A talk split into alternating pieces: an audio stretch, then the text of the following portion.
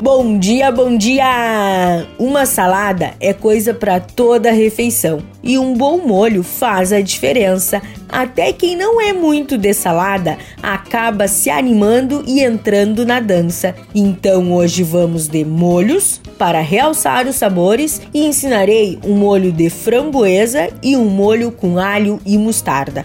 Corre para a lista dos ingredientes.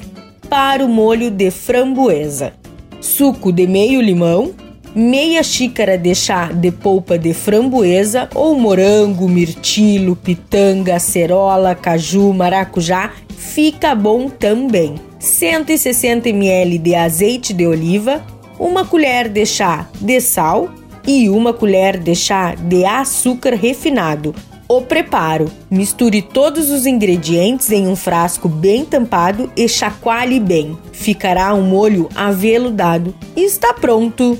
Para o molho de alho e mostarda: um dente de alho espremido, uma colher de chá de mostarda, duas colheres de chá de mel, 80 ml de vinagre de vinho tinto 160 ml de azeite de oliva, uma colher de chá de sal, pimenta, uma pitadinha, mas é opcional. O preparo: misture todos os ingredientes em um frasco bem tampado, chacoalhe bem, ficará um molho bem grosso encorpado.